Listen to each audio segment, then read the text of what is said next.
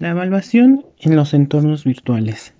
Si bien el propósito de la evaluación es el desempeño de un proceso educativo que tiene diferentes propósitos, el más evidente es, el de calificar el nivel de cumplimiento de los objetivos de aprendizaje propuestos por el programa o cursos académicos mismos que se realizan durante periodos específicos del proceso y se consideran para la evaluación final del curso. En el campo de la educación, en los ambientes virtuales, estos facilitan la comunicación de la información textual, auditiva y visual, así como su registro temporal o permanente y de manera síncrona o en perfecta correspondencia temporal y asíncrona o sin correspondencia temporal.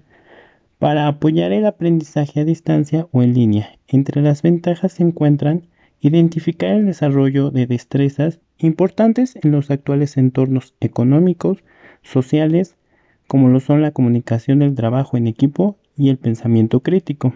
Por otra parte, reduce tiempos y costos al facilitar el uso de técnicas para hablar grupos más numerosos y diversificados.